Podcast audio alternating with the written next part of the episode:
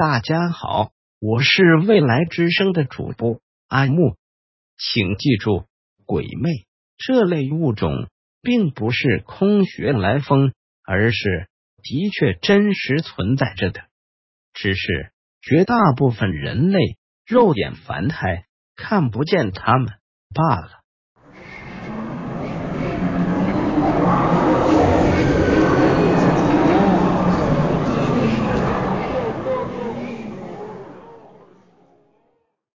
今晚我要给你讲的第一个故事，发生在十几年前。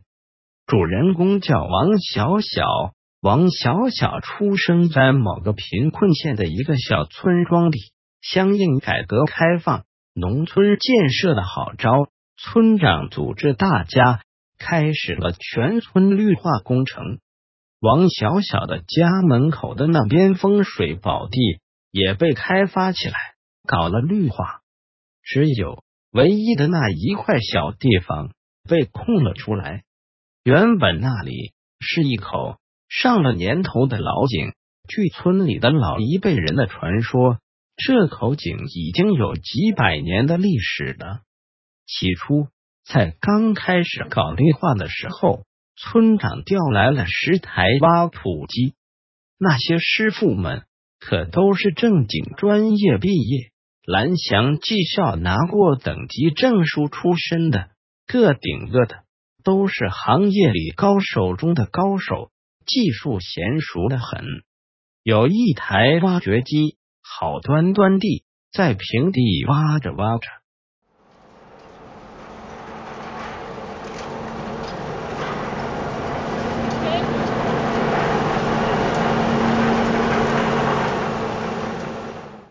他挖到那口老井边上的时候，突然翻了车。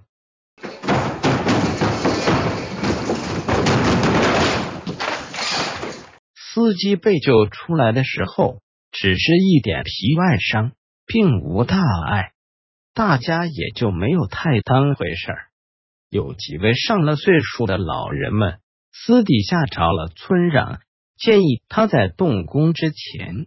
最好先找一位有点道行的大师做做法事。但是村长毕竟是无产阶级的革命战士，是一位信仰无比坚定的无神论者。从上任以来，一心只想着如何带着村里人搞好农业生产，共同致富。那位挖掘机师傅在镇上卫生所休息了几天。又风尘仆仆的赶回工地现场来了，这让村长也十分感动。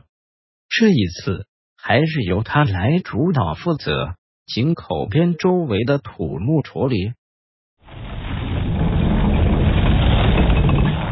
可是这一次他就没有那么幸运了。挖土机不仅整个翻了过去，那个司机当不当正不正的。整个人一猛子扎进了井里面，等被大家打捞上来的时候，人已经全身凉透，完全没有了呼吸和心跳。是的，他死了。这个时候，村里人才炸了锅，都在议论纷纷着。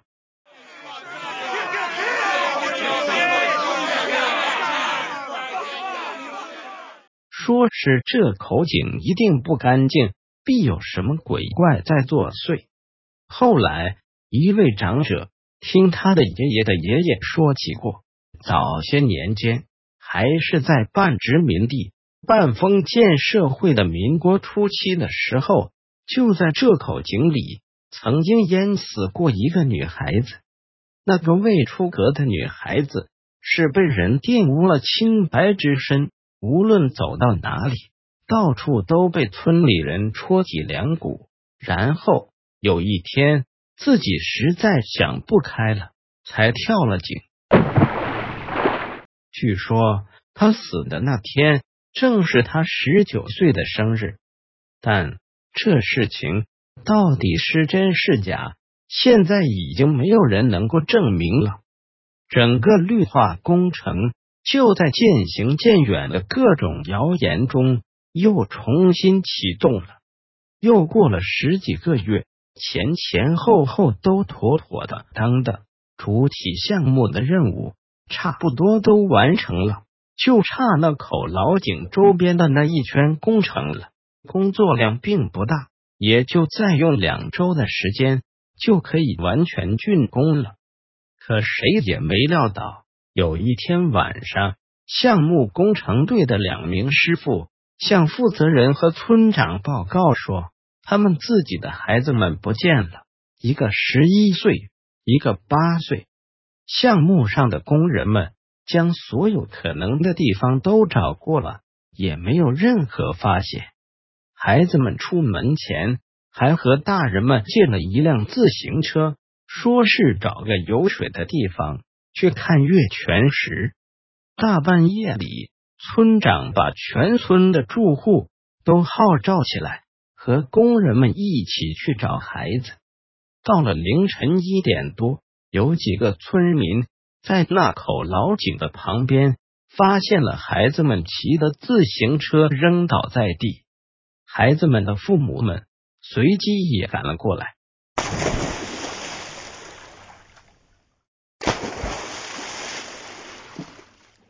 两个孩子湿漉漉的尸体直挺挺的躺在井边。最后，那口老井被镇上派出所的一组警察给封锁了。直到现在，那个绿化项目剩余的那一部分的井口边上的烂尾工程，没有一个人再敢负责去完成。再后来，距离那口井方圆五百米的周边被改造成一片小小的池塘，池塘里面的水。非常深，池塘周围是一大片一大片绿油油的树木，把那口井便被围在了最中间的小荒岛上。